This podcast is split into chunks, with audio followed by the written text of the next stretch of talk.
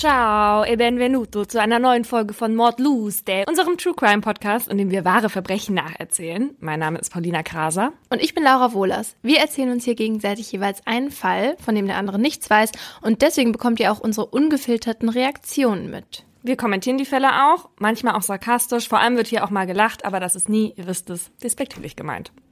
Und unsere heutige Folge ist, wie ihr euch schon gedacht habt, ein Italien-Special, denn Paulina und ich befinden uns gerade in Palermo, der Hauptstadt von Sizilien. Wir haben hier jetzt eine Woche Urlaub miteinander verbracht und uns noch mal näher kennengelernt als vorher schon. Sind uns wieder näher gekommen, als uns eigentlich lieb ist manchmal. und wir haben fast nichts anderes gemacht außer Essen. Gegessen. Das war schön. Bevor wir hier zu ganz wichtigen Fällen der italienischen Kriminalgeschichte kommen, habe ich noch eine Frage an dich, worauf ich später auch noch mal zurückkommen werde. Kennst du das Gefangenendilemma? Mhm. Eigentlich ist es ein mathematisches Modell und das passt zu unserer ganzen Folge heute ganz gut. Das wird dir dann auch noch im Laufe der Folge auffallen. Also, das Gefangenendilemma besteht darin, wenn zwei Menschen sagen, wir mal du und ich, verdächtigt werden, gemeinsam eine Straftat begangen zu haben. Sagen wir mal unerlaubtes Essen einer Pasta-Portion. Beweise. Ah, ich weiß, glaube ich, was das ist. Ja? Da geht es doch quasi darum, dass die, ja, dass die Behörden nicht wissen, wer von beiden es war und dann ähm, beschuldigt der eine den anderen und denen wird dann irgendwas angeboten. Ist es das? Wo, und dann, ähm, ja, irgendwie sowas. ich weiß genau, was Paulina meint. Im Groben sind das die Rahmenbedingungen. Ja, es geht aber im Grunde genommen darum, was die bessere Option jeweils wäre. Also dafür, dass wir die Pastaportion gegessen haben, dafür gibt's keine Beweise. Wir haben die nämlich auch schon verdaut, aber wir sitzen beide gemeinsam in dem Raum mit dem leeren Pastateller. Der halt vorher voll war. So heißt, die Indizien sprechen schon mal gegen uns. Nun werden wir beide verhaftet wegen des Verdachts auf maßlose Völlerei. So, und du sitzt in einer Zelle und ich auch und wir haben quasi beide keine Möglichkeit miteinander zu kommunizieren. Und jetzt heißt es leugnen oder gestehen. Und wenn jetzt jeder nur an sich denken würde, wäre es besser, den anderen zu verpfeifen. Mhm. Im Gesamtergebnis aber wäre es besser, wenn wir beide leugnen würden. Also für das Verbrechen, das uns vorgeworfen wird, ist jetzt die Höchststrafe fünf Jahre. Und wenn wir beide schweigen, bekommen wir jeweils nur ein Jahr Haft, weil uns das Verbrechen ja nicht nachgewiesen werden kann. Sind wir beide geständig, müssen wir beide drei Jahre in Haft. Wir haben die Tat ja dann zugegeben, arbeiten aber quasi beide mit der Polizei zusammen. Und deswegen bekommen wir nicht die Höchststrafe. Verpfeif ich dich jetzt, die Pasta gegessen zu haben, komme ich straffrei davon, weil ich Kronzeugin bin. Und du bekommst dann aber die Höchststrafe von fünf Jahren und andersrum wäre es halt auch so. Beide können wir ja nicht Kronzeugen sein, weil dann würden wir ja jeweils drei Jahre bekommen. Also das Dilemma ist natürlich, dass du nicht weißt, was ich mache und umgekehrt. Man müsste sich vorher quasi absprechen, dass keiner was sagt. Da müsste man sich halt so doll vertrauen, dass er das dann auch wirklich nicht macht. Genau, aber selbst wenn man sich vorher abspricht, weißt du ja nicht, unter welchen Bedingungen du dann verhört wirst oder was danach mit dir passiert oder ob ich dann nicht doch dich verpfeife, weil ich komme dann ja besser davon. Ja. Also wenn du deine Entscheidung losgelöst von meiner Entscheidung triffst, ist Gestehen für dich quasi immer die bessere Option, weil dich das immer von der Höchststrafe fernhalten wird. Gestehen? Ich dachte, Ja. bei Gestehen kriege ich. Gestehen, dass wir beide die Straftat begangen haben, weil dann bist du ja Kronzeugin. Du gestehst Ah. ja dann trotzdem. Ah, ach so, meinst du, ja. Ich habe ja aber die gleichen Überlegungen und deswegen läuft das halt vermutlich darauf hinaus, dass wir beide halt Beide. drei Jahre kriegen. Hätten wir beide aber nichts gesagt und uns auf den jeweils anderen verlassen, dann hätten wir beide eben nur ein Jahr bekommen. Also unsere individuelle Rationalität würde hier als beste Option immer gestehen als Ergebnis hervorbringen, die kollektive Rationalität aber eben nicht. Also isoliert erscheint Gestehen immer sinnvoller. Und die Rahmenbedingungen, die du am Anfang ja auch erklärt hast, die provozieren aber quasi immer diesen Verrat. Also verfolgen wir beide die gleiche Strategie zu gestehen, geht's für uns beide schlechter aus, als würden wir die gleiche Strategie verfolgen zu schweigen. Dazu gibt's auch eine kleine Mini-Grafik, die stellen wir euch die Tage bis zur nächsten Folge dann nochmal auf unserem Instagram-Kanal. Optimal wäre halt, dass wir beide uns vertrauen und beide still sind. Aber weil man sich halt eben nicht absprechen kann, wird schwierig. Ähm, und es gibt halt eben auch Dinge, die das beeinflussen können. Du hast eben schon welche angedeutet, welche das aber später sind, erzähle ich dann auch nochmal in meinem Aha. Diese knatternden Geräusche im Hintergrund sind übrigens ganz viele Pizzalieferanten, die hier an unserer, an unserem Balkon entlang fahren. Der Sound ist diesmal ein bisschen anders. Es könnte allerdings auch mal knurrender Magen sein. Als ich nämlich eben aus der Dusche gekommen bin, habe ich Laura hier am Tisch sitzen sehen mit einem ganz schuldbewussten Gesicht und ich dachte erst, was hat sie jetzt schon wieder getan? Und dann griff ich zu der Süßigkeitenpackung, die ich vorher gar nicht gesehen habe, weil sie mir nicht gesagt hat, dass sie welche gekauft hat und sie war leer. Ich habe dich nie mehr gehasst als jetzt gerade. Scusi. Dann fange ich heute ja mal wieder an. Mein Fall heißt Der unbequeme Journalist und handelt von einem sehr mutigen Mann, der sich auf der Suche nach der Wahrheit mit den falschen Leuten angelegt hat. Anlässlich unserer kleinen, aber feinen Palermo-Reise spielt er auch genau hier, in der Hauptstadt der italienischen Insel Sizilien. Ich bin an einer Story dran, die ganz Italien erschüttern wird. Das erzählt Mauro seinen Kollegen von der Zeitung am Montag, den 14. September 1970. Rückblick. Mauro de Mauro wird am 6. September 19 Nicht dein Ernst. Wird am 6. September 1921 in Foggia in der Region Apulien geboren. Apulien liegt in Südostitalien und ist quasi der Absatz des Stiefels.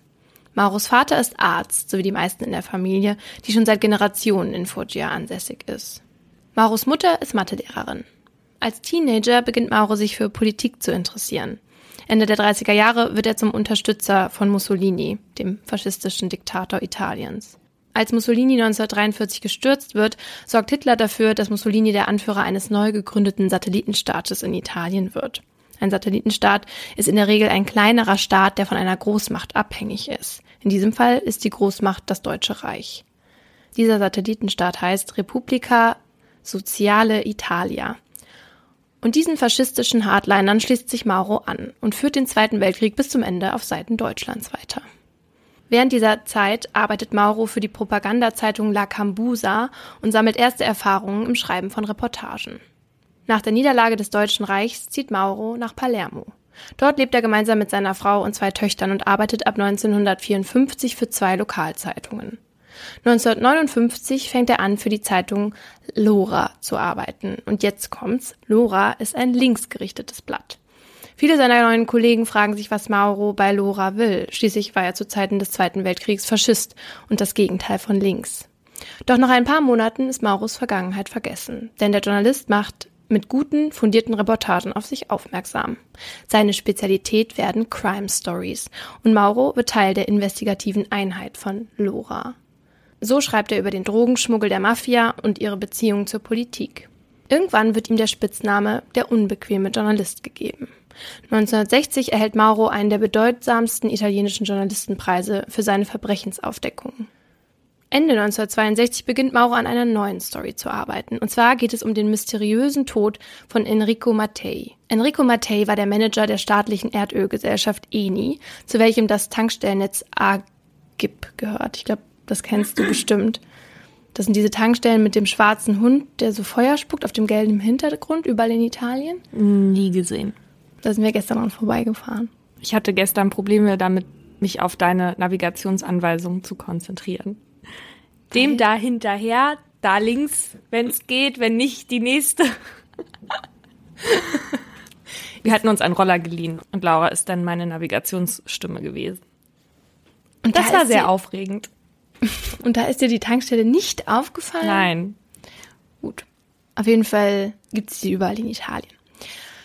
Dieser Mattei hatte sich als Chef von dieser Öl Ölgesellschaft viele Feinde gemacht. So hatte er den großen US-amerikanischen Ölgesellschaften den Kampf angesagt, indem er zum Beispiel Verträge mit Ländern des Nahen Ostens zu Dumpingpreisen schloss. Außerdem machte er mitten im Kalten Krieg Geschäfte mit der Sowjetunion, was von der NATO und den USA scharf kritisiert wurde. Schon am Anfang des Jahres war das Privatflugzeug von Mattei sabotiert worden, doch der Pilot hatte es früh genug gemerkt.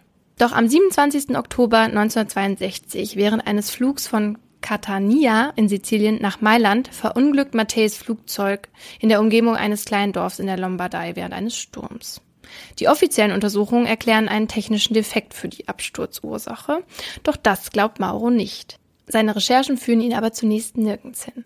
Erst 1970 bittet Francesco Rosi, ein italienischer Filmregisseur, Mauro darum, sich die Geschichte für seinen geplanten Film nochmal genauer anzuschauen und die letzten Tage von Mattei in Sizilien zu rekonstruieren, um hoffentlich der wirklichen Ursache für den Tod des Managers auf die Spur zu kommen. Und Mauro macht sich an die Arbeit. Während seiner Recherchen stößt er unter anderem auf ein Tonband der letzten Rede von Mattei. Am 14. September 1970 trifft sich Mauro dann im Rahmen seiner Recherchen mit Graziano Versotto, der ehemaligen rechten Hand Matteis, um mit ihm über die letzten Tage seines damaligen Chefs zu sprechen. Versotto war unter Mattei der PR-Chef des Ölkonzerns gewesen und einen Tag vor Absturz zusammen mit Mattei an Bord der Unglücksmaschine gewesen. Mauro ist sich sicher, dass dieses Gespräch ihn ein ganzes Stück weiter in der Aufklärung des Falls bringen wird.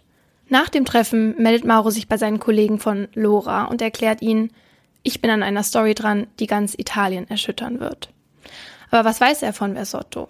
Das erzählt er den anderen Reportern nicht. Zwei Tage später, also am Mittwoch, den 16. September, kommt Mauro gegen 9 Uhr abends von der Arbeit.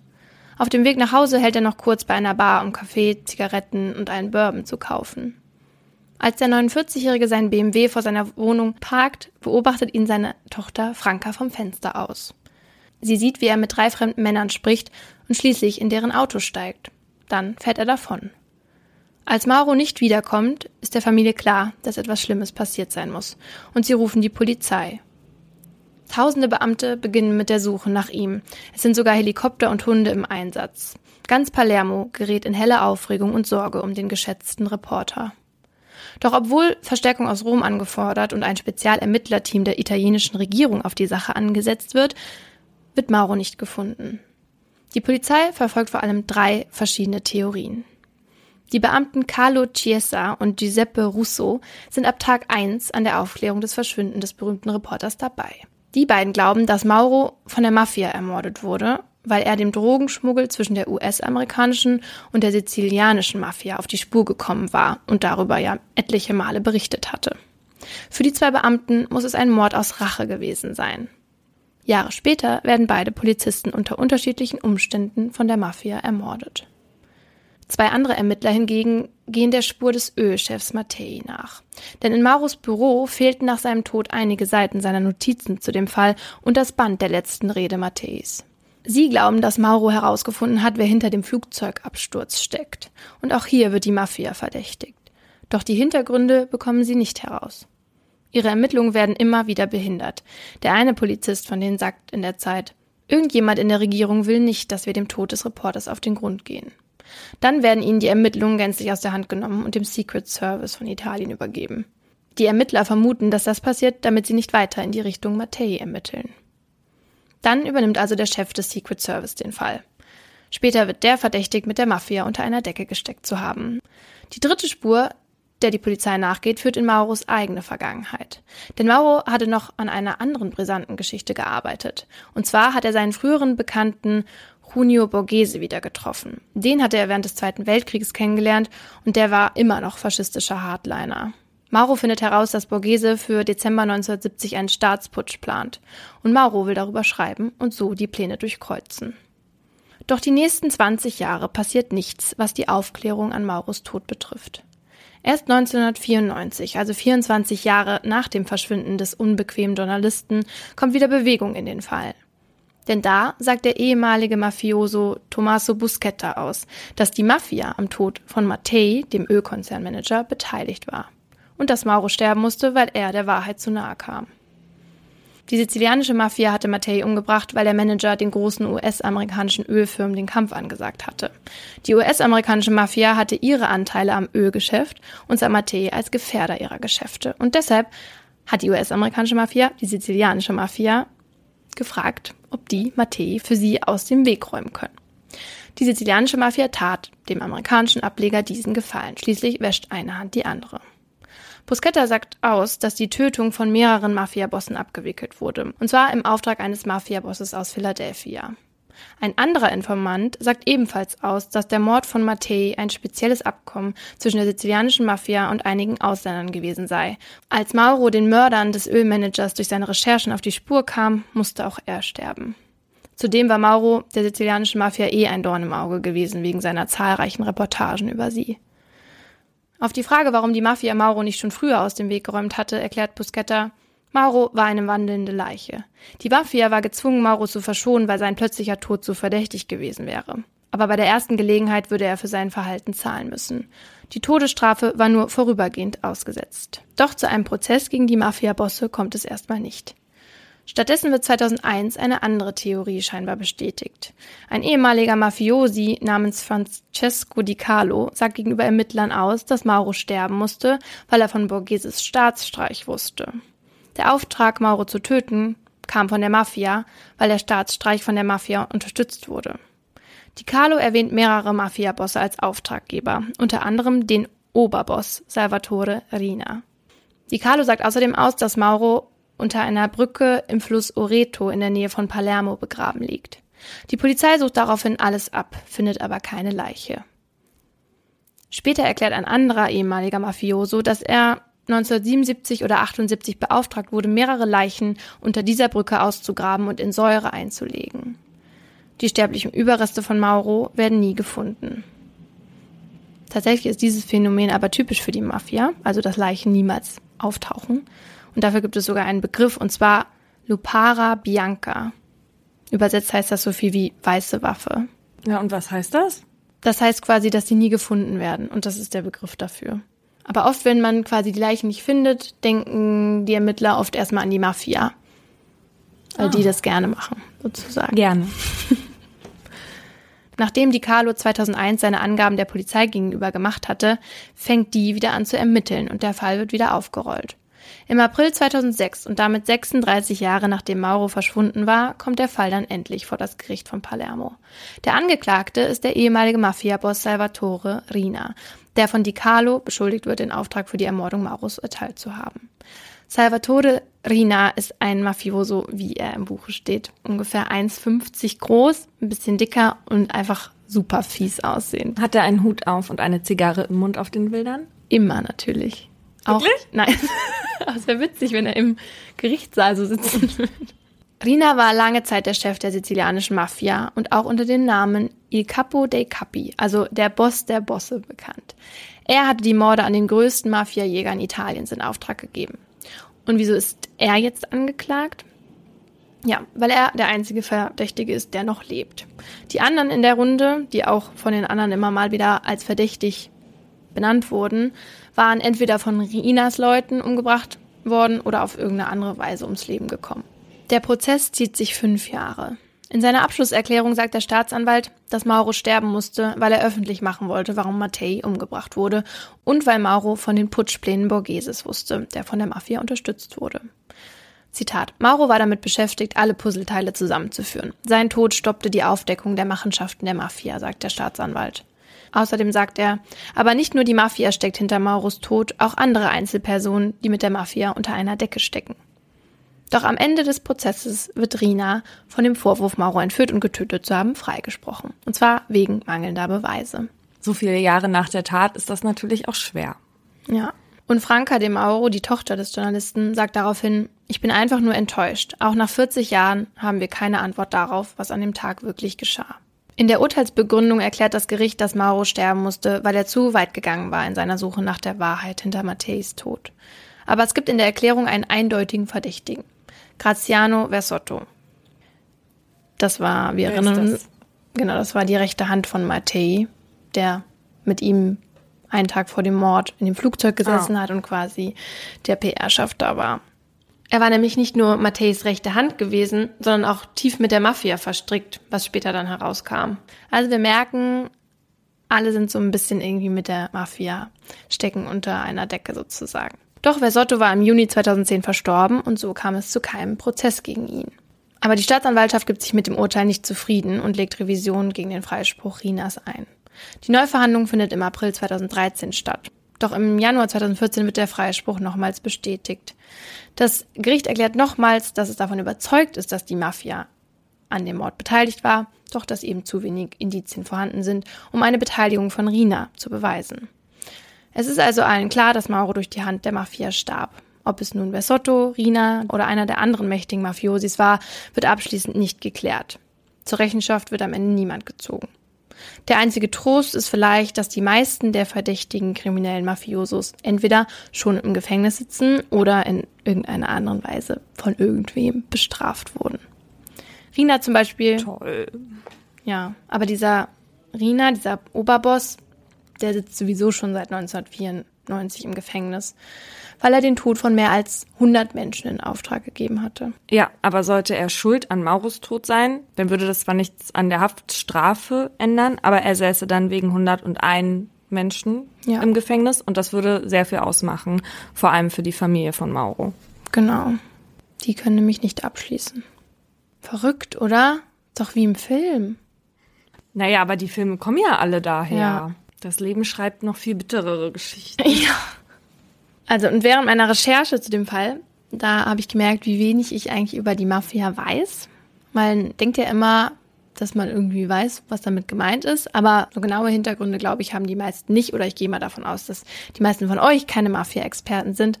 Und deshalb erzähle ich euch jetzt was in meinem Aha über die Verbrecherorganisation, die ihren Anfang genau hier in Sizilien nahm. Der Begriff Mafia dürfte eigentlich nur für die sogenannte Cosa Nostra benutzt werden, also für die sizilianische Mafia, denn die sind sozusagen die Begründer und auch der bekannteste Zweig der italienischen Mafia. Doch heute ist Mafia ein internationales Synonym für organisierte Kriminalität, also heute werden alle Organisationen bezeichnet, die irgendwas mit Prostitution, Menschen- und Drogenhandel und so weiter zu tun haben. Aber ich beschäftige mich jetzt wegen meines Falls mit der eigentlichen Mafia, also der Cosa Nostra. Und das heißt auf Italienisch unsere Sache. Und aufgebaut ist diese geheime Organisation in Familien.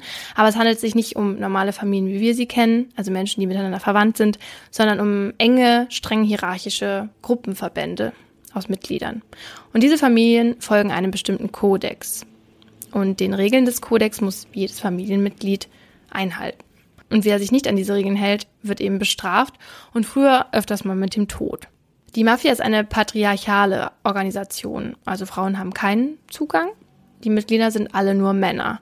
Frauen spielen aber trotzdem eine wichtige Rolle, weil sie das Wertesystem der Cosa Nostra an ihre Kinder weitergeben. Jede Familie hat ein Oberhaupt, dem jedes Mitglied gehorcht. Eine Familie kontrolliert jeweils ein Gebiet, das kann entweder ein Stadtviertel sein oder eine Ortschaft oder mehrere Ortschaften und operieren dann in ihrem Gebiet weitestgehend eigenständig. Aber es gibt eine landesweite Koordination der Familien durch so, ein, so eine Kommission, die nennt sich auch so. Und da sitzen die Oberhäupter der einflussreichsten Familien drin. Und über diesen Anführern steht dann in der Regel noch ein Oberboss, der sogenannte Capo dei Capi, also der Boss der Bosse. Und das war eben dieser Salvatore Rina aus meinem Fall in der Zeit. Und es gibt aber nur ein Capo di Capi pro Mafia. Genau, der ist quasi der Oberboss der sizilianischen Mafia. Beim Recherchieren jetzt von dieser Cosa Nostra sind mir ganz viele Parallelen aufgefallen zu einem anderen Fall von mir. Dir auch? Hat ja immer auch viel mit Familienclans zu tun eigentlich. Genau. Aber du spielst jetzt wahrscheinlich an auf äh, den Ehrenmord. Genau. Also da gibt's ganz viele Parallelen. Nur natürlich, dass die nicht äh, kriminell unterwegs sind, aber an sich die Familien ganz ähnlich aufgebaut sind und es nach bestimmten Regeln geht. Außerdem auch, dass ähm, der Staat quasi nicht so ernst genommen wird und die Regeln der Cosa Nostra über dem Staat stehen. Und die Mitglieder, die nennen sich selbst Ehrenmänner. Und, ähm, und Mitglied wird man nur, wenn man aufgerufen wird oder hinzugewählt wird. Und ähm, dann tritt das Mitglied eigentlich immer der Familie seines Geburtsorts bei. Und natürlich gibt es eine Aufnahmeprüfung. Das ist auf jeden Fall immer irgendwas Kriminelles, zum Beispiel ein bewaffneter Raubüberfall oder ein Mord. Und wenn das eben begangen ist, Oder ein Mord. und wenn das begangen wurde, dann gibt es einen speziellen Aufnahmeritus. Da wird dem neuen Mitglied dann in einen Finger gestochen und sein Blut wird dann auf ein Heiligenbild getropft. Und er leistet dann einen Eid auf die Familie und die Gesetze der Cosa Nostra. Zu den Gesetzen gehört auch die absolute Verschwiegenheit. Und da, Die Omerta. genau. Und ein Mafiosi würde auch niemals öffentlich vor Nichtmitgliedern zugeben, dass er Mitglied der Organisation ist. Da darfst du nicht so viel zu sagen jetzt. Okay. Es gibt aber auch keine Mitgliederlisten oder sonst irgendetwas Schriftliches. Alle Ehrenmänner haben eben gemeint, dass sie den Staat nicht wirklich anerkennen und ähm, das geht dann so weit, dass wenn ein Mitglied selbst Opfer eines Verbrechens wird, er niemals zur Polizei gehen oder Anzeige erstatten würde. Die größte Beleidigung für ein Mitglied ist nämlich das Wort Spiro. Das heißt so etwas wie Bulle. Die Mitglieder der Cosa Nostra kommen aus allen Bevölkerungsschichten. Also darunter sind auch Ärzte, Rechtsanwälte, Bankiers und erfolgreiche Unternehmer. Das ist bei ihrem US-amerikanischen Ableger anders. Dort organisiert sich die Mafia eher am Rand der Gesellschaft. Geld verdient die Mafia unter anderem durch Schutzgelderpressung, illegalem Glücksspiel, Wucherei und Betrug bei der Vergabe von beispielsweise Bauaufträgen. Die Cosa Nostra ist mit ihren kriminellen Machenschaften so erfolgreich, dass dabei eine ganze Menge Geld zusammenkommt. Und das muss dann im zweiten Schritt gewaschen werden und im dritten Schritt wird es dann investiert. Und zwar in legale Wirtschaftssektoren. Und so streift das schmutzige Geld langsam aber sicher sein illegales Mafia-Label ab. Und so kann die Cosa Nostra die Wirtschaft infiltrieren und auf internationalen Finanzmärkten als sauberer Investor auftreten. Weil ja eben keiner genau weiß, wer dahinter steckt. Das Besondere an der Mafia ist die Verschmelzung von organisierter Kriminalität und dem Staat. Denn um ihre Interessen durchzusetzen, schleust sie schon auf regionaler Ebene Politiker in die Ämter ein und übernimmt auch so dann die Kontrolle der italienischen Politik oder versucht es zumindest. Ja, und weil ja auch keiner weiß, wer jetzt eigentlich Mafia angehörig ist oder nicht, ist es halt auch schwierig, die dann da rauszubekommen oder überhaupt die abzuschirmen vor der Politik. Genau. Und auch heute wird Sizilien in vielen Teilen von der Mafia kontrolliert. In einem Bericht des zweitgrößten italienischen Handelsverbands von 2007 wird die Höhe der jährlichen Schutzgelderpressung auf 40 Milliarden Euro geschätzt. Laut Meldung der Gruppe SOS Impressa hat die Mafia mit flüssigen Mitteln im Volumen von 65 Milliarden Euro in Zeiten der Weltwirtschaftskrise die Rolle der Bank Nummer eins in Italien übernommen. Dem Bericht des Handelsverbands zufolge sollen in Sizilien sieben von zehn Unternehmen Schutzgeld an die Mafia zahlen. Wow. Mhm. Und das sind natürlich auch riesige Unternehmen und nicht irgendwie der Cappuccino-Laden von nebenan, wobei die über diese kleinen Cafés und so ja auch immer super viel Geld zusammenkriegen, weil wenn das jeder in einer Straße ist und jeder macht, ja. Ja, genau. Und durch diese Kooperation mit den Großunternehmen ist die Mafia zum Monopolisten geworden. Und Supermärkte zahlen rund 5000 Euro pro Jahr an die Mafia und Bauunternehmen zum Beispiel rund 10.000 Euro pro Baustelle. Das Handelsblatt aus Deutschland schreibt im Oktober 2007, der Schraubstock der Mafia hat bewirkt, dass von 2004 bis 2006 rund 165.000 kommerzielle Aktivitäten eingestellt wurden und 50.000 Hotels dicht gemacht haben, weil die die so kaputt gewirtschaftet haben. Ah. Hm. Und es gibt unterschiedliche Schätzungen, wie viele Menschen für die Mafia arbeiten, aber sie gehen von bis zu 20.000 Menschen aus. Auf Sizilien oder überhaupt? Costa Nostra. Also die meisten davon werden auf Sizilien auf jeden Fall sein. WikiLeaks hat einige Berichte des amerikanischen Konsuls über die Cosa Nostra aus dem Jahr 2008 veröffentlicht.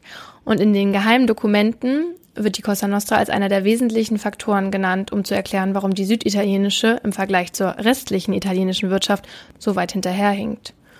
Und ich weiß ja nicht, wer von euch schon mal im Süden Italiens war, aber das war jetzt mein erstes Mal und ich bin tatsächlich etwas geschockt, was die, was die Verhältnisse hier angehen. Teilweise habe ich das Gefühl, dass ich auf Bali bin oder so. Die Straßen und die Häuser sind teilweise so runtergekommen. Ich bin eben eine Viertelstunde gelatscht, um ein ATM zu finden. Ich war, also ich bin echt schon ein bisschen schockiert, was hier abgeht, ja. Palermo ist ein steiniges Pflaster. Wenn die Mafia da so viel quasi Schuld dran hat, dann ist es einfach nur furchtbar, ja. Es gibt jetzt übrigens auch seit ein paar Jahren Mafia-Leaks, also extra für Mafia-Angehörige, weil sie natürlich eben nichts sagen dürfen. Und die Beschreiber erhoffen sich so, dass halt so eben Informationen von der Mafia endlich mal durchsickern, ohne dass die Bosse oder irgendwelche Mitglieder Angst haben müssen, dass sie halt gleich ausgelöscht werden. Ah, voll gut, das wusste ich nicht. Ja, und die Cosa Nostra operiert heute weltweit und so auch in Deutschland. Und Seit den 1970er Jahren kamen immer mehr Mitglieder zu uns und erstmal war das eher nur so ein Rückzugsraum für Mitglieder, die sich verstecken mussten, aber bis heute sind immer mehr Familien sozusagen sind auch heute geschäftlich aktiv in Deutschland. Interessant fand ich aber, dass die deutsche Justiz die Schutzgelderpressung nicht als Straftatbestand hat. Also es steht so nicht im Gesetz. Das gibt es nicht bei uns. Mhm. Aber natürlich, wenn Leute Schutzgeld erpressen und dabei erwischt werden, werden sie natürlich trotzdem dafür verantwortlich gemacht. Aber dann sucht man sich dann irgendwelche anderen Straftatbestände, die passen, wie Hausfriedensbruch, Nötigung oder sowas. Jeder, der vier Blogs gesehen hat, weiß, das dass das ein Ding ist. Ja. Ein Problem auch. Mhm. was ich echt außerordentlich finde, ist, dass das heute auch immer noch hier so auf Sizilien so ist und dass die das nicht bekämpft kriegen. Und das zeigt ja auch, wie das hier alles aufgebaut ist und wie viel Rückhalt die eigentlich auch in der Gesellschaft haben. Wenn das schon so lange Tradition hat, dann dauert das halt auch unfassbar lange, bis du sowas aus einer Gesellschaft wieder rauskriegst. Und das kriegst du halt nicht, wenn du nicht den Staat dafür hast, der ewig viele Mittel hat, um das alles wieder zu bereinigen. Ja, und ein Staat, der korrupte Politiker hat, ja. Das sind ja nicht dann alles Leute von der Mafia, sondern auch einfach Leute, die sich erpressen lassen oder ja, sich Geld in die eigene Tasche stecken wollen. Es ist halt so schade für das Volk, das dafür eigentlich gar nichts kann und dann in einer Stadt wohnt, bei der es in der kein, kein ATM um die Ecke gibt. Und für alle, die jetzt Lust haben, noch mehr über die Mafia zu erfahren, gibt es bei ZDF Info die Reihe Italiens Mafia. Den Link dazu posten wir euch dann wie immer in die Show Notes. Mein Italienfall handelt von einem fast perfekten Mord und darüber, welche Faszination davon ausgehen kann. Wir befinden uns in Rom an der Universität La Sapienza. Weiß der Geil, ob ich das richtig ausgesprochen habe. Es ist der 9. Mai 1997. Martha und ihre Freundin Yolanda wandern gerade über den Campus der Uni zwischen den Gebäuden für Rechtswissenschaften, Statistik und Politikwissenschaften. Es ist ein schöner, sonniger Tag. Martha will ihren Freund von einer Telefonzelle aus anrufen. Martha ist 22 Jahre alt, hübsch, hat blondes langes Haar. Sie studiert Jura im dritten Jahr. Später will sie mal Richterin werden. Martha sieht unauffällig aus und so ist auch ihr Leben. Es gibt keine großen Besonderheiten an ihr, die sie zwischen den fast 200.000 immatrikulierten Studenten herausstechen lassen würden. Ihr Vater ist Sportlehrer, ihre Mutter Hausfrau. Es ist Viertel vor zwölf, als sich die beiden Richtung Telefonzelle aufmachen. Die erste Vorlesung des Tages haben Martha und Yolanda schon hinter sich. War das ein dumpfer Knall? Plötzlich bricht Martha neben Yolanda lautlos zusammen. Ein Schwächeanfall könnte man vielleicht im ersten Moment denken. Yolanda verfällt in Panik und rennt erst ein paar Meter von ihr weg. Dann läuft sie wieder zurück, um sie anzuschreien. Martha, rede mit mir. Martha reißt die Augen auf und starrt Richtung Himmel. Jemand ruft den Krankenwagen. Als der auf den Campus eintrifft, lebt Martha. Sie ist aber nicht ansprechbar. Dann entdeckt man ein kleines Loch oberhalb des linken Ohrs, kleine Mengen Bluttropfen heraus. Martha kommt ins Krankenhaus. Die Röntgenaufnahmen zeigen, dass in ihrem Schädel die Patrone eines 22er Kalibers steckt. Mhm. Martha liegt noch vier Tage im Koma, ohne das Bewusstsein zurückzuerlangen. Die Ärzte können nichts mehr für sie tun. Und Martha stirbt. Ihre Eltern entscheiden sich dafür, auf den Wunsch ihrer Tochter ihre Organe zu spenden. Sie hatte ein paar Jahre vorher die Geschichte von Nicholas Green gehört. Der war in Italien mit seinen Eltern und hat hier Urlaub gemacht. Und der kam wegen einer Verwechslung ums Leben. Und seine Eltern hatten dann seine Organe gespendet, damit fünf Menschenleben gerettet werden können. Wie durch eine Verwechslung? Die wollten eigentlich ein anderes Auto überfallen. Ach so. Und ja, hatten dann aus Versehen das Auto genommen, wo Nicholas drin saß. Und weil seine Eltern eben die Organe gespendet hatten, damals sagt man in Italien, dass danach die Bereitschaft zur Organspende quasi signifikant angestiegen ist. Und auf Marthas Beerdigung erzählen ihre Eltern eben genau diese Geschichte von Hunderten von Leuten. Ihr Onkel hält eine Trauerrede. Du hast dich immer ferngehalten vom Bösen. Ausgerechnet hier hat es dich getroffen, auf den Straßen der Sapienza, wohin man geht, um die Weisheit zu erlangen. Der Staatspräsident Oscar Luigi Scalfaro überreicht Marthas Eltern ihr Diplom. Sie hatte ihr Examen bestanden. Mhm. Während ihre Eltern ihre Tochter beerdigen, versucht die Polizei herauszufinden, wer Martha getötet hat und vor allem warum. warum. Aber da stoßen sie an ihre Grenzen. Denn Martha war ein beliebtes Mädchen, kam aus einer intakten Familie, hatte einen liebevollen, netten Freund, mit dem sie glücklich war, und sie hatte sich nie politisch irgendwie zu irgendetwas geäußert. Also es gibt keine Anzeichen, warum sie jemand hätte aus dem Weg räumen sollen. Und nichts deutet auf einen Täter oder auf ein Motiv hin. Deswegen wird eine 80-köpfige Sonderkommission gegründet, weil der Druck auf die Ermittlungen immer höher wird. Es vergeht quasi kein Tag, an dem die Presse nicht über den Fall und die schleppenden Ermittlungen berichtet.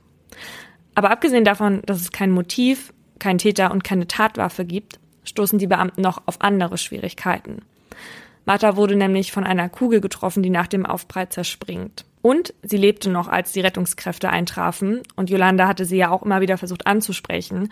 Und deswegen blieb Martha nicht genau so liegen, wie sie getroffen wurde. Also heißt, wegen dieser beiden Sachen haben die Ermittler Schwierigkeiten festzustellen, woher die Kugel abgefeuert wurde. Also die Kugel im Kopf zerspringt dann? Die zersplittert, ja. Ah, okay. Lediglich, dass der Schuss aus einem der Universitätsräume kam, wissen sie. Statt auf Antworten stößt die Polizia aber auf Abgründe. Gekaufte bestandene Prüfung an der Universität bis hin zu Professoren, die Examen gegen sexuelle Zuwendung mm -mm. anbieten.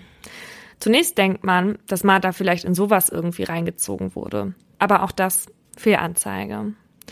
Zur Aufklärung des Falls hilft das nicht, was die Gemüter immer, immer weiter aufheizt. Und auch die Uni steht deswegen mittlerweile an dem Pranger, weil der ganze Dreck nach oben gespült wird. Im Gegensatz zum Rest Italiens scheint es übrigens nicht so, als wäre die Universität großartig an der Aufklärung des Falls interessiert. Die Staatsanwaltschaft spricht von massiv erschwerten Bedingungen und von einer Omerta, also von einer Mauer des Schweigens, die hier sonst halt nur in mafiösen Strukturen vorkommt. Hm. Und weil die Ermittler in Italien eben für dieses Schweigen aufgrund der Mafia so sensibilisiert sind, gehen sie immer härter gegen die Uni vor, weil sie das halt hier gar nicht haben wollen, ja, ja, weil so viele Augen auf sie gerichtet sind und konzentrieren sich jetzt auf den Leiter des Instituts, auf den bekannten Juristen Bruno Romano. Die Ermittler sind sich sicher, dass sie den Fall nicht lösen können, liegt zum Teil auch an ihm. Ständig haben sie das Gefühl, dass ihnen irgendetwas verheimlicht wird. Studenten ist es untersagt, mit der Presse zu reden. Und deshalb treffen sie die Entscheidung, den Leiter der Universität abzuhören. Dabei kommt heraus, dass Bruno Romano seine Mitarbeiter dazu ermutigt hat, den Ermittlern keine Informationen mehr zu geben. Aus Romanos Sicht vielleicht irgendwie verständlich, weil ja eben so viel schon an die Oberfläche gekommen ist und er seine Universität und ihren Ruf schützen wollte. Am 12. Juni aber nimmt das Ganze so ein Ausmaß an, dass sie Romano unter Hausarrest wegen des Verdachts auf Verdunklungsabsicht setzen. Also sie gehen quasi davon aus, dass er Beweise zurückhält oder Zeugen beeinflussen könnte.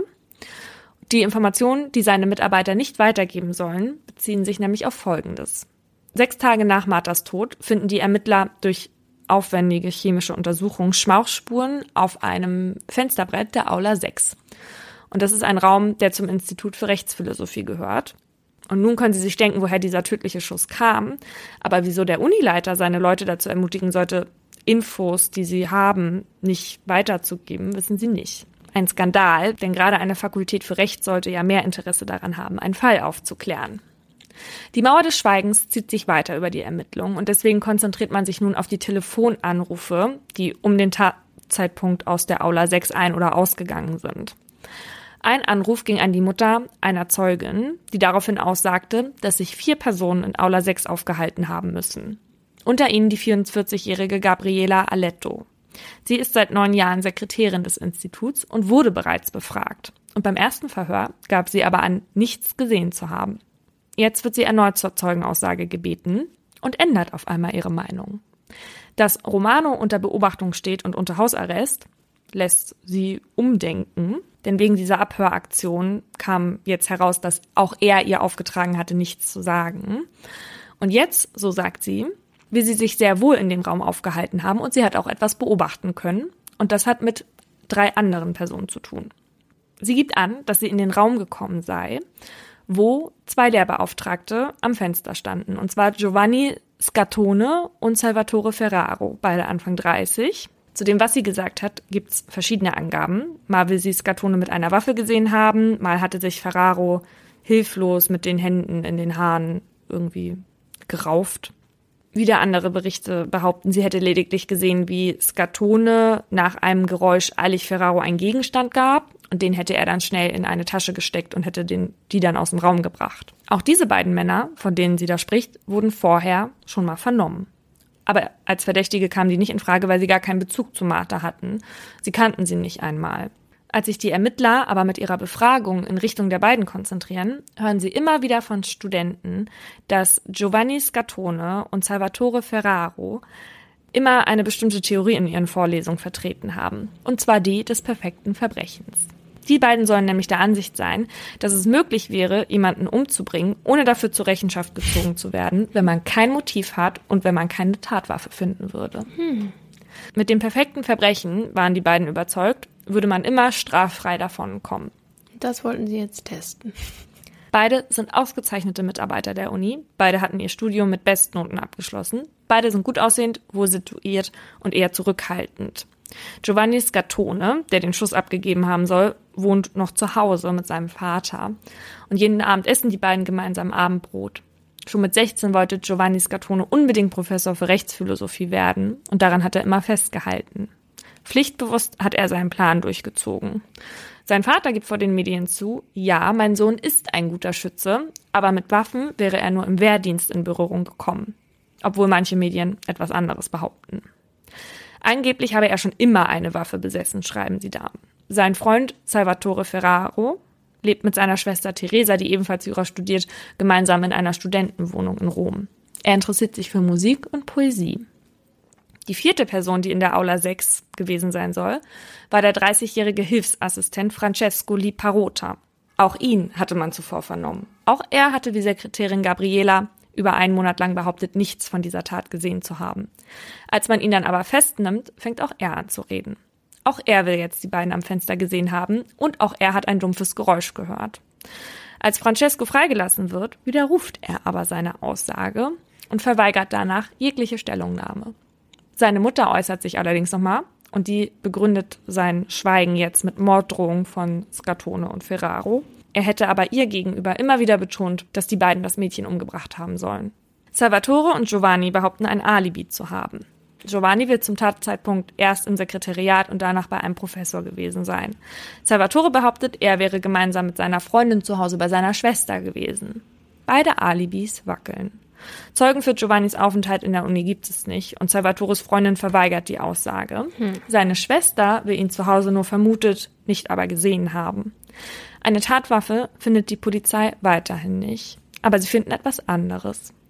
Schmauchspuren auf Giovannis Kleidung und in Salvatores Tasche, wo er ja angeblich die Tatwaffe hingepackt haben soll. Außerdem finden sie bei Salvatore Crime-Zeitschriften. Darin Verbrechen, die ohne Motiv stattgefunden haben und ein Gedicht, das darauf schließen lässt, dass er sich als Gottheit in menschlicher Gestalt sieht und indem er sein Leben als vorbei betrachtet, wenn er keine erfolgreiche wissenschaftliche Karriere einschlagen könnte. Mittlerweile vergeht kein Tag, ohne dass Medien irgendwelche Neuigkeiten zu dem Fall drucken. Eine weitere Drehung bekommt der Fall aber, als ein Video der Vernehmung der Sekretärin öffentlich wird. Auf dem ist zu sehen, wie sie von zwei Staatsanwälten und von ihrem eigenen Schwager, der Polizist ist, unter Druck dazu aufgefordert wird, beim Prozess genau das zu sagen, was sie im Verhör angegeben hat. Und ein paar Tage später hatte sie dann eben ihre Aussage getätigt. Spätestens jetzt spaltet sich Italien in zwei Lager. Die, die die beiden für schuldig halten und die, die meinen, sie wären Opfer der italienischen Justiz geworden. Was, äh, das habe ich nicht verstanden mit der Frau. Was war da jetzt das Besondere dran? Also es war ein Video, das zeigt, wie die Ermittler und ihr Schwager auf sie einreden, dass sie aussagen soll. Aber dass sie das sagen soll, was sie eh sagen wollte, oder?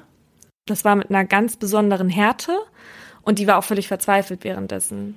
Ich glaube, die hat auch geweint und auf ihre Kinder geschworen und all sowas. Also es war ein sehr emotionales Video. Also man könnte auch denken, dass es eben dass sie unter ist. Druck gesetzt wurde, ja, ah, ganz okay. genau. Alle Versuche der Ermittler öffentlich zu erklären, dass sie der Zeugin quasi nur gut zureden wollten, scheitern. Und das erst recht, nachdem Silvio Berlusconi auf den Fall aufmerksam wurde. In der Zeit war er gerade nicht Ministerpräsident. Berlusconi stellt sich auf die Seite der Verdächtigen. Nach seinen Vorwürfen wegen Korruption sieht er sich ja ebenfalls als Opfer der Justiz und schlägt sich hier, wie er meint, auf die Seite der vermeintlich Schwächeren und führt quasi auf dem Rücken des Falls seinen eigenen Kriegszug gegen die Justiz. Die Verteidigung setzt alles daran, die Glaubwürdigkeit der einzigen Zeugin, also der Sekretärin Gabriela, ins Wanken zu bringen. Warum hatte sie denn so lange geschwiegen, wenn sie doch wusste, wer die Täter waren? Und bei dem Prozess sagt sie dann auch schließlich nicht mehr aus. Sie kann den öffentlichen Druck nicht standhalten.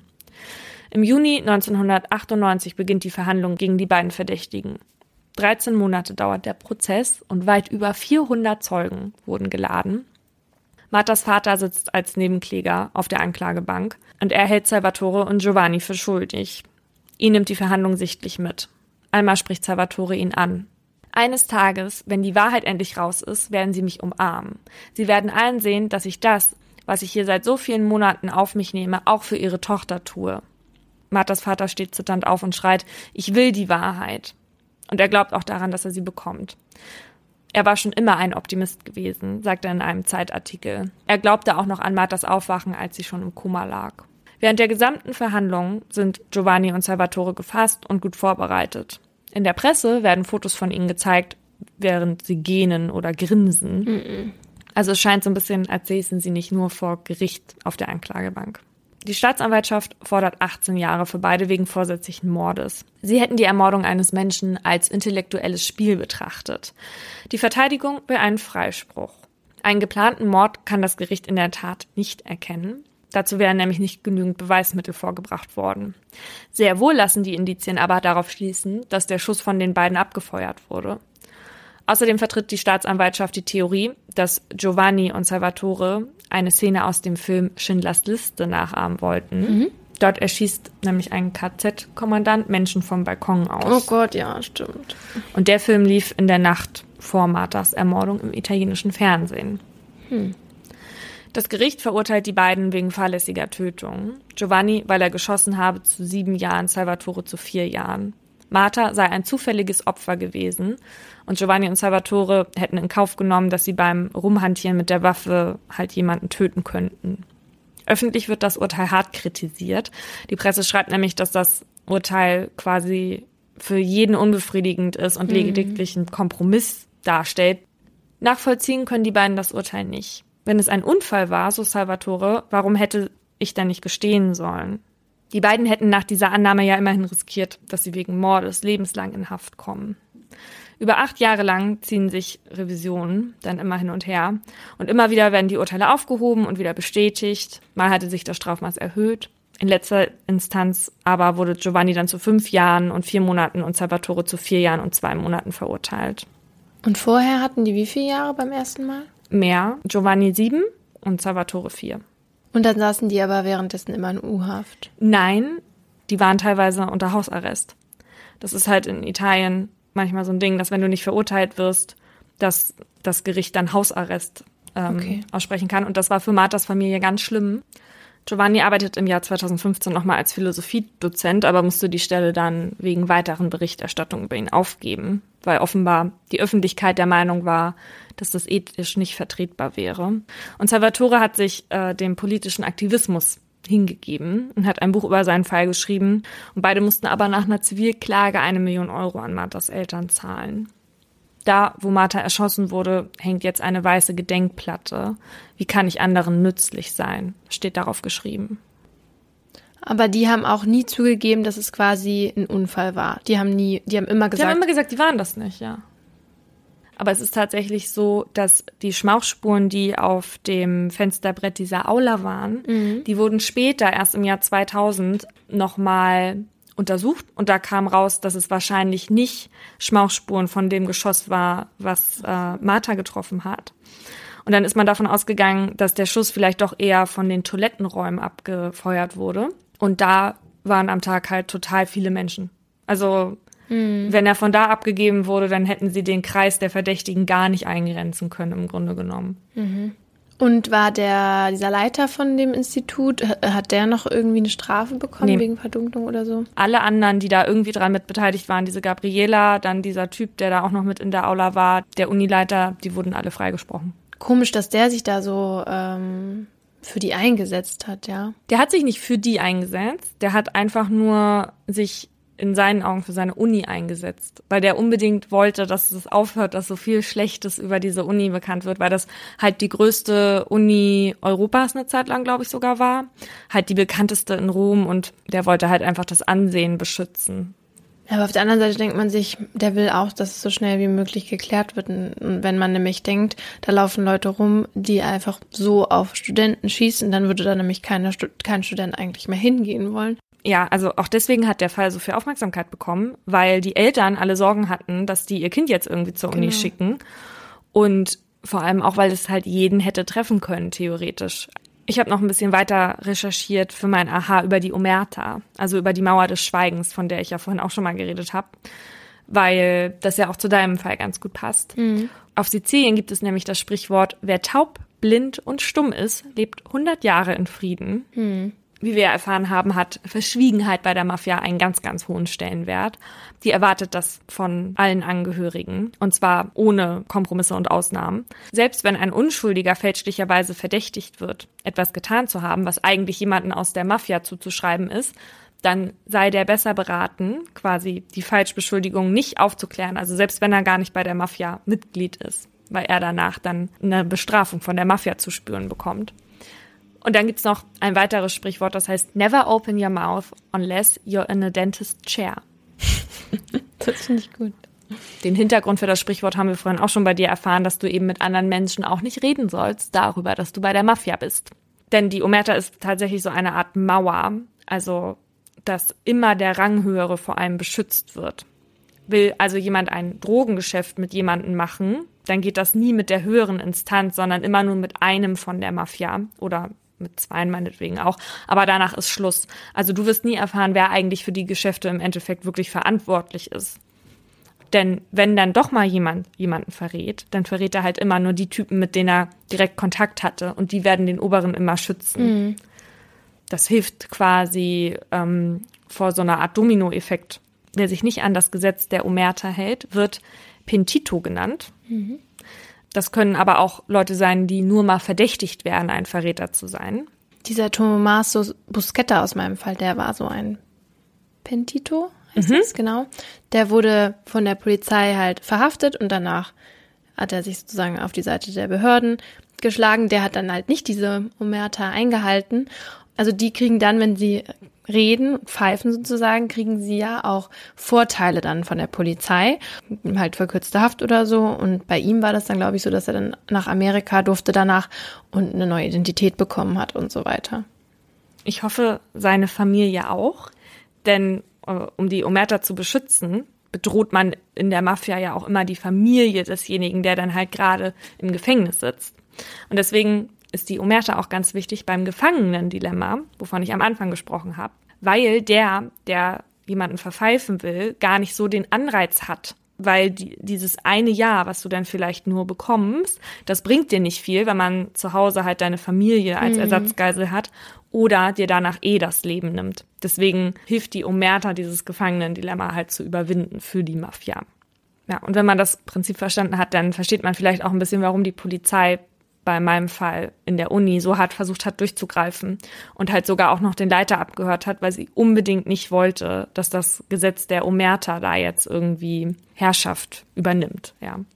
Ja, das war's zu meinem Fall. Und jetzt widmen wir uns noch einem Fall der italienischen Geschichte. Ungefähr seit unserer ersten Podcast-Folge bittet ihr uns darum, endlich Amanda Knox zu machen. Und weil wir ja jetzt in Italien sind, machen wir das natürlich auch. Die meisten von euch kennen ihn bestimmt. Trotzdem wollen wir den Fall noch mal kurz vorstellen, damit auch jeder die Diskussion am Ende ganz nachvollziehen kann. Die 20-jährige Amanda Knox studiert seit dem Jahr 2005 Linguistik an der Universität Washington. Sie ist damals ein fröhliches junges Mädchen, das manchmal auch ein bisschen zu albern ist. Mit ihren 20 Jahren fühlt sie sich noch nicht besonders reif und noch sehr unselbstständig. Deshalb entscheidet sie sich für ein Austauschprogramm.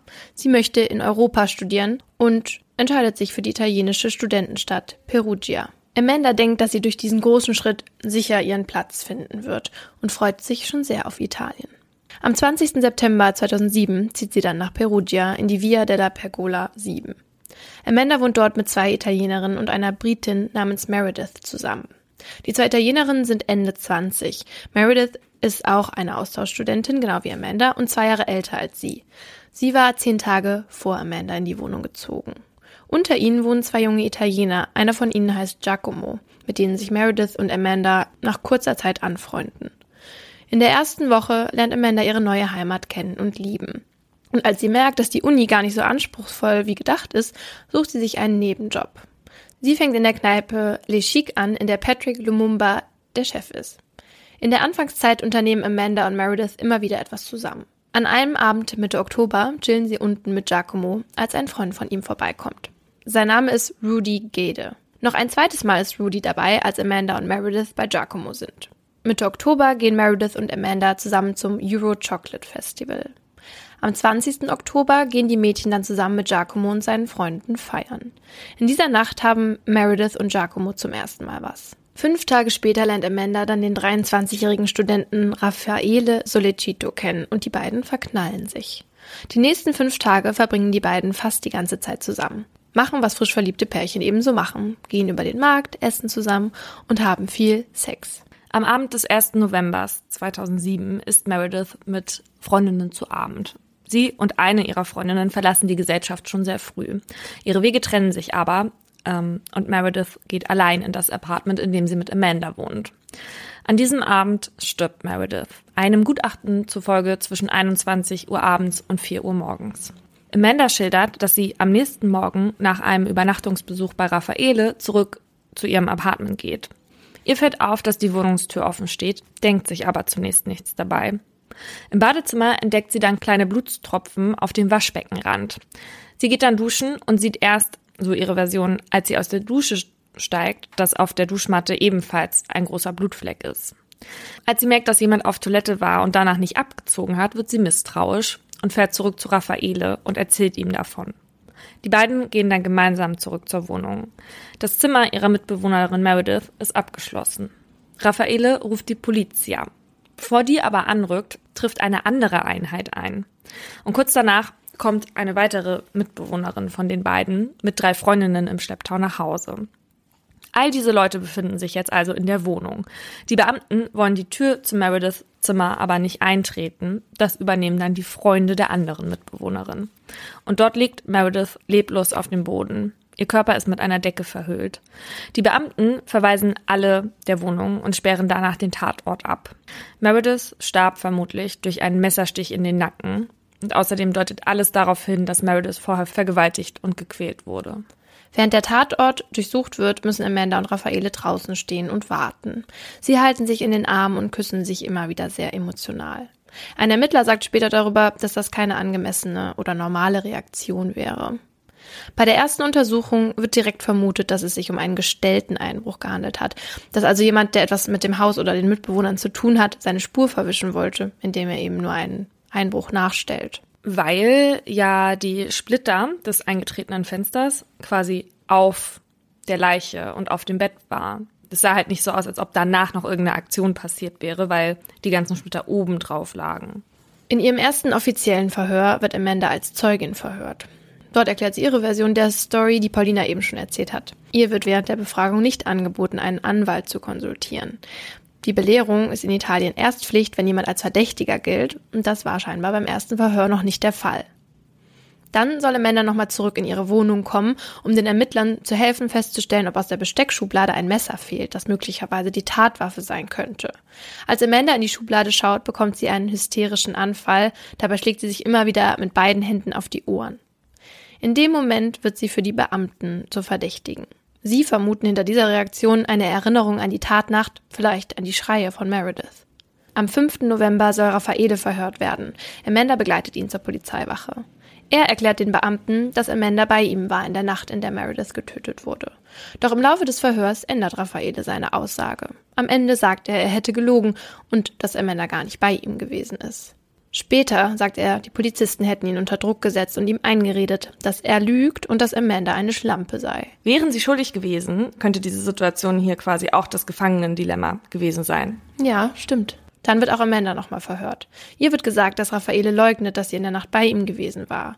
Auch Amanda ändert ihre Aussage und gibt an, nun doch in der Wohnung gewesen zu sein.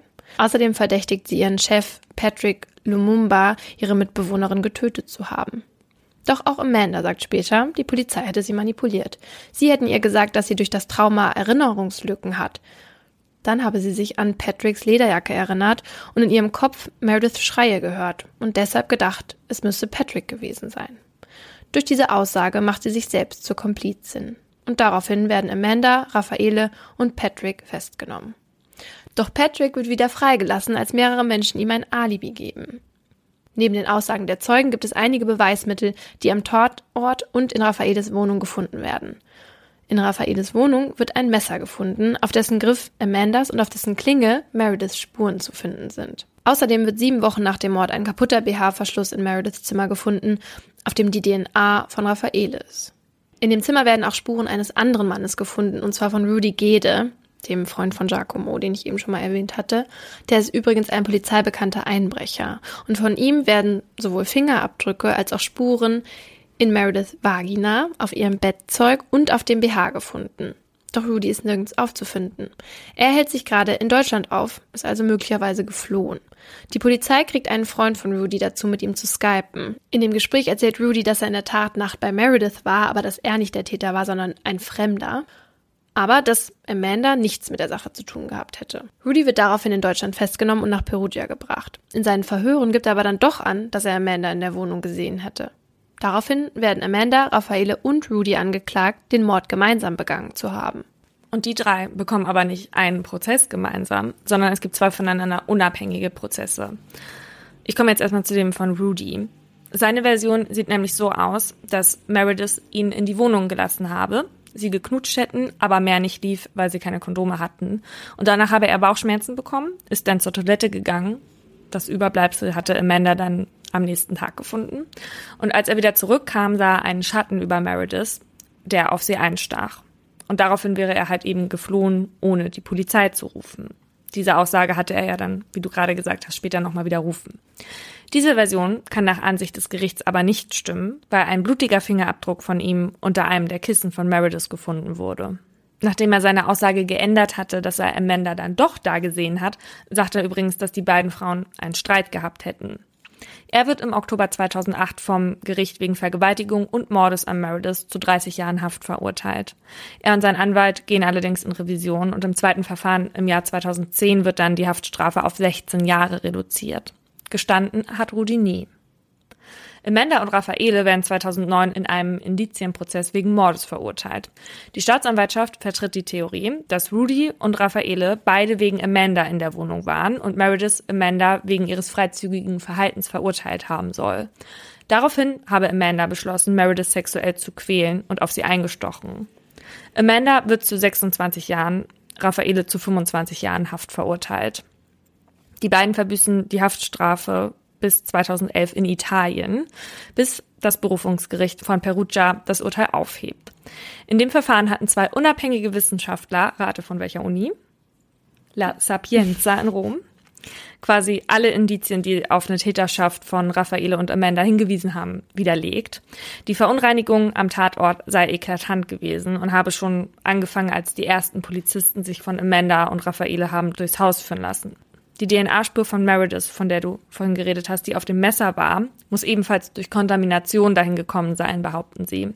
Das Labor hätte nämlich noch 50 andere DNA-Spuren von Meredith untersucht und die Spuren auf dem Messer waren so gering, dass das sehr unwahrscheinlich ist, dass sie damit dann auch wirklich ermordet wurde. Amanda musste wegen Verleumdung allerdings trotzdem drei Jahre sitzen. Sie hatte ja Patrick fälschlicherweise beschuldigt, aber diese Jahre hatte sie zu dem Zeitpunkt schon hinter sich und war damit frei. Die Staatsanwaltschaft kündigt an, in Berufung zu gehen und im Dezember 2013 wird der Fall erneut aufgerollt. In diesem Verfahren werden Amanda und Raffaele in ihrer Abwesenheit erneut schuldig gesprochen. Amanda zu 28,5 Jahren und Raffaele zu 26 Jahren. Natürlich legen ihre Anwälte Wiederberufung ein. Und im März 2015 werden beide dann final vom obersten Gericht in Italien freigesprochen. Rudy sitzt übrigens heute ja noch in Haft und will jetzt ein Wiederaufnahmeverfahren, weil sich die Ermittler und das Gericht damals schon sicher waren, dass er nicht alleine gehandelt haben kann. Aber wer halt seine Komplizen sind, ist halt die Frage. 2011 äh, hatte übrigens ein verurteilter Mörder, der sein Mithäftling war, gesagt, dass er im Gefängnis, also Rudi im Gefängnis gesagt haben soll, dass Amanda und Raffaele unschuldig gewesen sind und dass quasi ein unbekannter Komplize von ihm dann Meredith ermordet haben soll. Und Rudy hat ja gerade ein Interview gegeben, wo er halt eben gesagt hat, dass er das Wiederaufnahmeverfahren will. Und da hat er nochmal bestätigt, also seine Aussage bestätigt, dass er der Meinung ist, dass zu 101 Prozent Amanda Meredith ermordet haben soll. Wir haben uns heute natürlich Amanda Knox, die Doku auf Netflix angesehen, um eben jetzt auch darüber zu reden. Was denkst du denn über den Fall? Das wurden wir ja auch total oft von unseren Zuhörern gefragt. Ganz früher, als das anfing mit der Berichterstattung, da war ich schon der Ansicht, dass das Mädchen halt irgendwie unheimlich ist und das Verhalten irgendwie seltsam. Aber je mehr ich mich mit dem Fall auseinandersetze, desto mehr weiß ich natürlich auch, dass du einen Menschen nicht danach verurteilen kannst. Das geht natürlich nicht. Und je mehr Informationen habt, desto mehr bin ich mir eigentlich sicher, dass ihr auf jeden Fall damals totales Unrecht widerfahren ist. Also ich, ich glaube schon daran, dass sie damit nicht unbedingt etwas zu tun hatte. Ich habe mir mal so eine Liste quasi pro und contra gemacht, was, weil ich mir auch, weil ich mir total unsicher bin oder war zumindest auch. Und ähm, weil ich finde es natürlich problematisch, dass sie ihre Aussagen in den Verhören ändert. Ja, erstmal sagt sie, sie sei bei Raffaele gewesen, dann sagt sie, sie sei nicht da gewesen, sondern in der Wohnung. Und dann sagt sie doch wieder, sie war, sei bei Raffaele gewesen.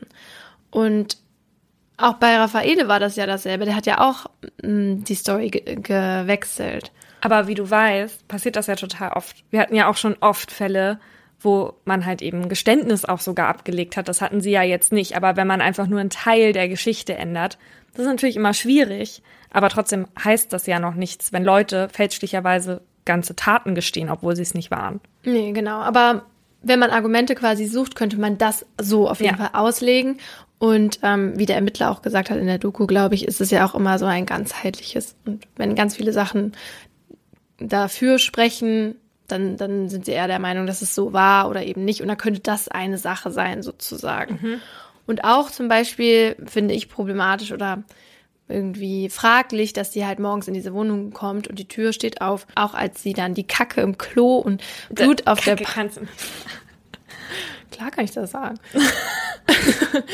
Und dann geht sie ja sogar noch duschen und obwohl sie dann da im Klo das findet und Blut auf der Badematte, ruft sie nicht die Polizei an, sondern Raffaele. Und ja. da muss man sich dann eben fragen, was würde man selber machen? Was würde, ja, wie würde man eigentlich reagieren? Und dann habe ich gedacht, naja gut, als ich letztens nach Hause kam und die Terrassentür sperrangelweit aufstand, bin ich ja auch nicht von einem Einbruch ausgegangen. Nee, gerade auch dieses mit den Blutspritzern kann ich total nachvollziehen. Guck dir mal mein Handtuch an, was da im Badezimmer hängt weil ich mich neulich einmal beim Rasieren geschnitten habe, war, war das ganze Badezimmer auf einmal rot. Und wenn du zu viert irgendwie in einem Apartment wohnst, dann passiert halt sowas mal. Das waren halt junge Studentinnen und Meredith hatte vorher Marihuana geraucht und so den Abend. Ich glaube nicht, dass ich mir an ihrer Stelle da so die Gedanken gemacht hätte, dass da die Tür jetzt aufsteht. Ja, das muss man sich halt fragen. Ich finde halt so ein groß, dieser Blutfleck auf der Badematte war schon heavy, weil das aussah, als hätte jemand in Blut getreten und dann mit seinem Fuß auf die Badematte sozusagen. Sowas habe ich halt noch nie gesehen, wenn sich jemand geschnitten hat, dass es halt so aussah. So, da hätte ich Angst gehabt und hätte wahrscheinlich die Polizei gerufen. Aber ich finde, das sah ja, also es war ja nicht so ein äh, blutroter, dunkler Fleck, sondern für mich sah das eher so aus, tatsächlich, als hätte sich das mit Wasser vermischt. Und deswegen hätte ich, glaube ich, auch gedacht, dass das eventuell von einem, von einem Rasierunfall kam. Hm. Und ähm, genau, auch problematisch natürlich die Spuren auf dem Messer. Aber wir wissen ja, wie oft es zu Kontaminationen kommt. Trotzdem, also erstmal geht man ja nicht davon aus, dass es eine Verunreinigung gegeben hat, ja. Das ist natürlich auch problematisch, wenn man das erstmal hört, da sind die Spuren drauf. Und dann finde ich auch ihr Verhalten, und das hat eigentlich gar nichts damit zu tun, aber das hast du ja auch eben schon gesagt, dass wenn man einfach nur vom Verhalten her guckt, dass es komisch war, wie sie rübergekommen ist. Oder auch vor allen Dingen halt diese Bilder direkt vor dem Haus, als die beiden da stehen und drinnen die Leiche ähm, quasi entdeckt wird oder die Tatort, der Tatort gereinigt wird, dass die sich da so liebevoll küssen, könnte man als, könnte man quasi in Frage stellen oder wie der Ermittler das dann in Frage stellt, von wegen, das ist keine äh, normale Reaktion. Das weiß man natürlich nicht, aber man kann es so sehen. Theoretisch könnte man es aber auch so sehen, als ob da zwei sehr besorgte junge Erwachsene stehen, die sich gegenseitig Halt geben. Das finde ich, könnte man genauso da rein interpretieren. Ja, man, man weiß ja nicht, wie man selber reagieren würde, aber ich fand es trotzdem komisch. Also einfach so mein eigenes. Ich bin ja eigentlich auch eher der Meinung, dass. Also ich bin ja der Meinung, dass sie unschuldig ist, aber das fand ich trotzdem komisch. Ja, weil ich würde da wahrscheinlich heulend auf dem Boden liegen. Und dann natürlich, genau, Argumente dafür, dass sie unschuldig ist, finde ich eben ganz klar diese biologischen Beweise, die eben fehlen, wenn man davon ausgeht, dass diese einen da kontaminiert wurden.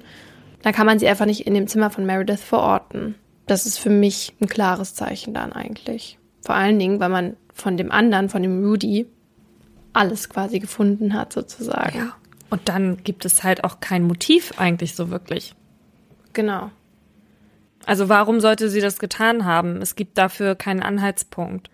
Die Medien waren ja ganz groß darin, irgendwas zu erfinden, im Grunde genommen. Hm. Oder sie als Foxy Noxy oder Femme Fatale darzustellen.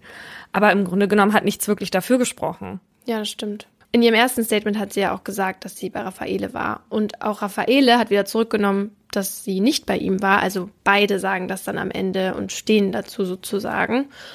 Und dann ist aber genau, weil du sagst, es gibt kein Motiv, ist die Theorie, dass es Rudy war, halt für mich viel glaubwürdiger. Weil erstens sagt er selber, oder hat er selber ja gesagt, dass er bei ihr war. Dann ähm, sagte er am Anfang, dass Amanda nichts damit zu tun hat. Warum sollte er es einfach sagen? Dann sind ja eben überall Spuren und sogar, er hatte sogar Sex mit ihr, mh, mm, was nachweislicher so war. Und er sagt aber, nein, es war nicht so. Und dann ist er nach Deutschland geflüchtet, man weiß es nicht, aber hat sich zumindest auch nicht gestellt, als man ihn gesucht hat. Und er war vorbestraft und er kannte Meredith. Und ich denke mir dann, warum sollte es wahrscheinlicher sein, dass drei Leute zusammen auf die Idee kommen, jemanden umzubringen, als dass ein Vorbestrafter, der gerade auf der Flucht sich befindet, halt der, Schuldige ist. Diese Falschbeschuldigung ihrem Chef gegenüber deutet in meinem Verständnis eigentlich noch eher darauf hin, dass sie wirklich unter Druck gesetzt wurde bei der Aussage, weil keiner, der fünf Minuten darüber nachdenkt, würde doch jemanden beschuldigen, von dem man nicht weiß, was er an dem Abend gemacht hat. Und weil er ein Barbesitzer ist, ist es ja relativ wahrscheinlich, mhm. dass ihn Leute gesehen haben. Deswegen finde ich dieses, ja, sie hat ihn beschuldigt, um von sich abzulenken. Damit hat sie sich eigentlich verraten, dass diese Aussage höchstwahrscheinlich halt falsch war, weil sie gar nicht darüber nachgedacht hat, wen sie denn da eigentlich jetzt äh, nennt. Ja. Weil, weil sie dachte, sie hat es wirklich in diesem Moment gesehen.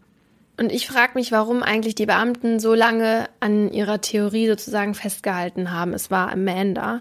Weil als sie dann diese ganzen Spuren von Rudy gefunden haben, warum sie dann nicht nochmal über diese Theorie nachgedacht haben, weil irgendwie hat man das Gefühl, dass sie sich relativ schnell für Amanda entschieden haben und dann eher Indizien einfach nur für diese Theorie gesucht haben und gar nicht jeder Spur nachgegangen sind. Ich glaube, die haben sich am Anfang einfach von bestimmten Faktoren beeinflussen lassen, wie halt eben dieses Schreien, als sie das Messer suchen sollte und die haben da einfach falsch geschlussfolgert, meiner Ansicht nach, und sind dann eben dieser Spur nachgegangen, nach denen dann international alle Augen auf die Behörden da gerichtet waren. Und im Grunde genommen wollte jeder, dass Amanda das war und dass sie dafür jetzt auch zur Rechenschaft gezogen wird. Weil das haben die Medien geliebt, ja, den Engel mit den Eisaugen. Vielleicht ist es auch so, wie Amanda selbst in der Doku sagt. Menschen lieben Monster und sie nutzen jede Chance, eins zu finden. Das sind Leute, die ihre Ängste auf andere projizieren. Und jeder genießt zu wissen, wer die Bösen sind und dass es sie nicht sind. Vielleicht haben wir einfach alle Angst und die Angst macht die Leute verrückt. Und ich glaube nämlich, dass sie damit vor allem die Boulevardblätter meint, die eben jeden Scheiß über sie geschrieben haben und richtig so, ja, das so richtig aufgebauscht haben. Und ich, also im Nachhinein denkt man sich halt so, sowas geht gar nicht und vor einer Gerichtsverhandlung, wie, wie soll da irgendein Richter dann noch objektiv sein, wenn man nur diese einheitliche oder einseitige Berichterstattung hat. Was ihr ja ganz am Ende auch zugute kam. Also am Ende hat das Gericht gesagt, wegen dieser absurden Berichterstattung wirkte sich das noch zugunsten zu Amanda aus. Mhm. Was ich besonders unmöglich fand, war dieser Reporter von der Daily Mail, der sich da in der Doku immer wieder Journalist nennt und aber im gleichen Satz dann sagt, dass er nicht alle Infos prüfen kann, weil wenn er das macht, dann schreibt jemand anderes ja schneller die Infos vor ihm. Ich habe mich gefragt, woher haben die Macher dieser Doku diesen Typen? Der ist ja, der ist ja besser als in jedem richtig gut gescripteten Reality-Format gewesen. Ja. Genauso aber auch der Staatsanwalt. Mhm. Also beide als Person so verquer und aber auch so, so eindeutig in ihrer Figur und in ihrer Rolle, was sie da alles falsch gemacht haben. Ja. Das, das kann man besser ja nicht schreiben. Nee. Und ähm, am Ende wird ja auch gesagt, dass er jetzt nicht mehr bei der Daily Mail arbeitet, sondern bei The Sun. Noch ein schlimmeres Blatt, aber weil ich kann mir vorstellen, dass die Daily Mail ihn rausgeschmissen hat, weil sowas Dummes kann man doch gar nicht sagen, auch wenn solche Blätter auch wirklich so arbeiten, ja, dass sie es nicht prüfen. Aber ich meine, für mich haben die Medien ja auf jeden Fall Schuld und auch fürs Gericht. Ähm, auch wenn das klar eine schlampige Ermittlung war, aber ich finde es halt so schade irgendwie, dass die, dass die Berichterstattung da so, so ähm, in dem ersten Prozess so eine krasse Mittäterschaft in Anführungszeichen hatten. Weil im Endeffekt heißt das auch, dass die Leser irgendwie Teil daran haben. Denn viele Menschen lesen eben lieber über den Engel mit den Eisaugen, bei der bei einer Orgie ein anderes Mädchen getötet wird, als über den vorbestraften Einbrecher, der eine junge Frau vergewaltigt und dann ermordet. Nick Piesert, dieser Reporter, hat ja auch gesagt, dass Rudy halt eben gar nicht interessant war für die Leute. Ja. Erstmal, weil es langweilig ist und zweitens auch, weil sein Prozess ja außerhalb der Öffentlichkeit stattgefunden hat. Also da waren gar keine Reporter zugelassen. Und natürlich stürzen sie sich dann lieber darauf. Ich fand aber trotzdem gut, dass er an der Dokumentation teilgenommen hat, weil er nur einer von vielen ist. Und jetzt schießen sich alle Leute natürlich auf diesen arroganten Reporter da ein. Aber im Grunde genommen steht er nur stellvertretend für ganz, ganz viele Leute, vor allem auch aus ganz, ganz vielen Ländern, die so berichtet ja. haben. Was für mich irgendwie so ein bisschen so einen faden Beigeschmack hat, ist ihr jetziges Leben in Bezug auf Medien, weil sie sich ja schon total in die Öffentlichkeit stellt. Ich finde also die Doku, die kann ich komplett nachvollziehen, warum sie das gemacht hat, weil da, darf, da kann sie dann alles einmal sagen. Hat sie auch gemacht. Und danach hätte sie sich ja zurückziehen können, weil sie ja auch gemerkt hat, wie die Medien sein können und auch unberechenbar sein können und was sie auch über sie alles geschrieben haben. Ähm, ich glaube, ich persönlich hätte dann eher die Öffentlichkeit gemieden. Das sehe ich ein bisschen anders diese Frau wird sowieso nie wieder ein normales Leben führen. Genauso wie Raffaele übrigens, der erst vor kurzem wieder beklagt hat, dass er keine Frau kennenlernt.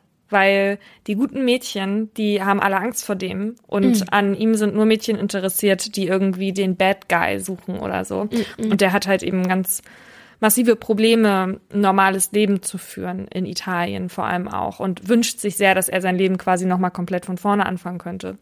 Und ich glaube, dass ähnliches Amanda geblüht hätte, hätte sie nicht diesen aggressiven Schritt nach vorne gewagt. Ich weiß, was du meinst. Ich finde auch, dass es einen komischen Beigeschmack hat immer. Trotzdem, wenn sie es wirklich nicht war, warum sollte sie sich dann schämen, aus ihrer Geschichte etwas zu machen? Sie kann sowieso nicht mehr viel andere Sachen machen. Sie könnte niemals als einfache Kolumnistin was sie ja jetzt mittlerweile macht, für irgendeine Zeitung schreiben, weil wenn du nicht offensiv damit umgehst, dass dir ein Justizirrtum widerfahren ist, dann würde dich doch niemand irgendwie als Kolumnistin einstellen. Einfach nur so, die unterm Radar läuft irgendwie. Mhm. Ich glaube nicht, dass das bei ihr machbar gewesen wäre. Ich finde es trotzdem immer noch nicht unbedingt gut. Mir wäre vielleicht auch lieber gewesen, die wäre jetzt irgendwie Rechtsanwältin geworden oder so. Aber äh, in ihren Augen finde ich, hat sie eigentlich, gerade wenn sie unschuldig ist, jedes Recht dazu, mit der Öffentlichkeit so umzugehen, wie sie es möchte, gerade weil die Öffentlichkeit auch mit ihr so umgegangen ist, wie mhm. sie das wollte. Da hofft man dann natürlich, dass sie es wirklich nicht war, weil wenn sie es war, dann, dann wäre es echt perfide. Total. Was ich auch in Bezug auf äh, die äh, Berichterstattung mir so gedacht habe, ist, stell dir mal vor, du gerätst halt aus Versehen wie jetzt zum Beispiel Raffaele, ja, wenn die das nicht waren, gehen wir davon mal aus, dann war der einfach nur mit der falschen Frau für fünf Tage oder zehn ja. Tage zusammen. Und dann äh, suchen die da alles über dich raus, die Boulevardblätter und so weiter. Und da hatten die doch auch bei denen so Fotos bei Social Media gefunden. Und ich meine, es gibt ja also jeder hat ja Fotos, die einen entweder so oder so darstellen können und dann bedient sich die Presse dann halt bei den Fotos, die die beste Story unterstützen. Und das finde ich total beängstigend. Ja, vor allem, er hatte ja, er war ja als Mumie verkleidet mhm. und hatte was? Ein Hackebeil oder so oder in der so Hand. Hand. Mhm. Ein Fleischerbeil. Und sie ja mit dieser Waffe lachend. Und ich dachte mir, ja, ich habe auch ein Foto, wo ich mit einer Waffe in der Hand neben meiner Freundin Katja, die als Erdbeere verkleidet war, auf so einer Kostümparty war. Und sowas wird dir dann natürlich immer super fies ausgelegt. Ich würde an dieser Stelle aber einmal gerne ein Lob aussprechen, weil ich die Doku im Gegensatz zu den Dokus, über die wir jetzt in der letzten Zeit viel gesprochen haben, eigentlich wirklich ziemlich gelungen finde, weil viele verschiedene Parteien zu Wort kommen und hier auch dargestellt wird, dass es eben halt nicht nur schwarz und weiß gibt und dass jeder Fehler gemacht hat. Jeder hat Fehler gemacht und keiner wird irgendwie jetzt großartig sympathisch dargestellt, wobei ich glaube schon, dass sie eher natürlich auf mhm. Amandas Seite sind, eben weil sie halt auch unschuldig gesprochen wurde, ja. Mhm. Aber ansonsten empfehle ich die Doku auch jedem immer gerne und ich ja. habe sie jetzt mittlerweile tatsächlich auch schon fünfmal gesehen. Und was machst du so? In unserem heutigen Italien-Special ging es um einen mutigen Journalisten, der sich mit der Mafia anlegte, um zwei Doktoranden, denen vorgeworfen wurde, das perfekte Verbrechen geplant zu haben, und um Italiens aufsehenerregendsten Fall der letzten Jahre, Amanda Knox. Morgen ist unsere Italienreise dann leider schon wieder vorbei und wir fliegen zurück. Paulina, hm? Um 4.30 Uhr. Ja, und Paulina freut sich schon ganz besonders auf den Flughafen, richtig? Ja, generell auf den Flug. Denn als ich hergeflogen bin, war es zum Beispiel im zweiten Flieger, ich musste in Rom umsteigen, so, dass die Airline so enge Sitze hatte und der Typ vor mir hat sich tatsächlich auch noch zurückgelehnt, sodass ich ungelogen riechen konnte, wie seine Kopfhaut gerochen hat. I. Also es war so nah. Und du saßt da und musstest arbeiten und dachtest dir, Nee, das, das ging nicht. Mein Laptop wurde durch das Zurücklehnen zugeklappt von ihm. Nein. Und dann habe ich den aber auf die Schulter geklopft, ganz sauer auch. Und dann hat er die Lehne wieder nach vorne gemacht. Entschuldigung, das ist mein Büro hier. Entschuldigung, ich möchte atmen und nicht ihre Kopfhaut riechen. Auf meinem Weg hierhin waren wir schon gelandet, aber mussten dann ein bisschen länger noch sitzen bleiben, beziehungsweise alle sind aufgestanden, die mich genervt haben, aber sollten eigentlich sitzen bleiben, irgendwie als sonst. Und dann wurde durchgesagt, dass wir noch kurz auf die Polizei warten müssen. Und dann kamen zwei Polizisten an Bord, die einfach mal drei Leute abgeführt haben. Wieso passiert dir sowas immer? Ich dachte mir auch so, wieso wird immer jemand festgehalten, also wird irgendjemand verhaftet, wo ich mich aufhalte? Das waren auf jeden Fall zwei Männer und eine Frau. Und als die abgeführt wurden, sagte die Stewardess durch, es ist nicht erlaubt, Fotos oder Videos zu machen und die bei Social Media zu posten. Das wäre da meine so, erste Frage gewesen. Hast du was für uns? Material, Schreie, weinende Babys an Bord. Da dachte ich mir echt, das kann nicht wahr sein. Dann dachte ich irgendwie auch direkt an die Mafia. Hier können wir gar nicht abschließen. Doch, wir haben drei Türen. Los geht's, Paulina. Wir gehen jetzt noch Pasta essen. Das ist ja unser letzter Abend. Deswegen arrivederci. Ciao. Das war ein Podcast von Funk.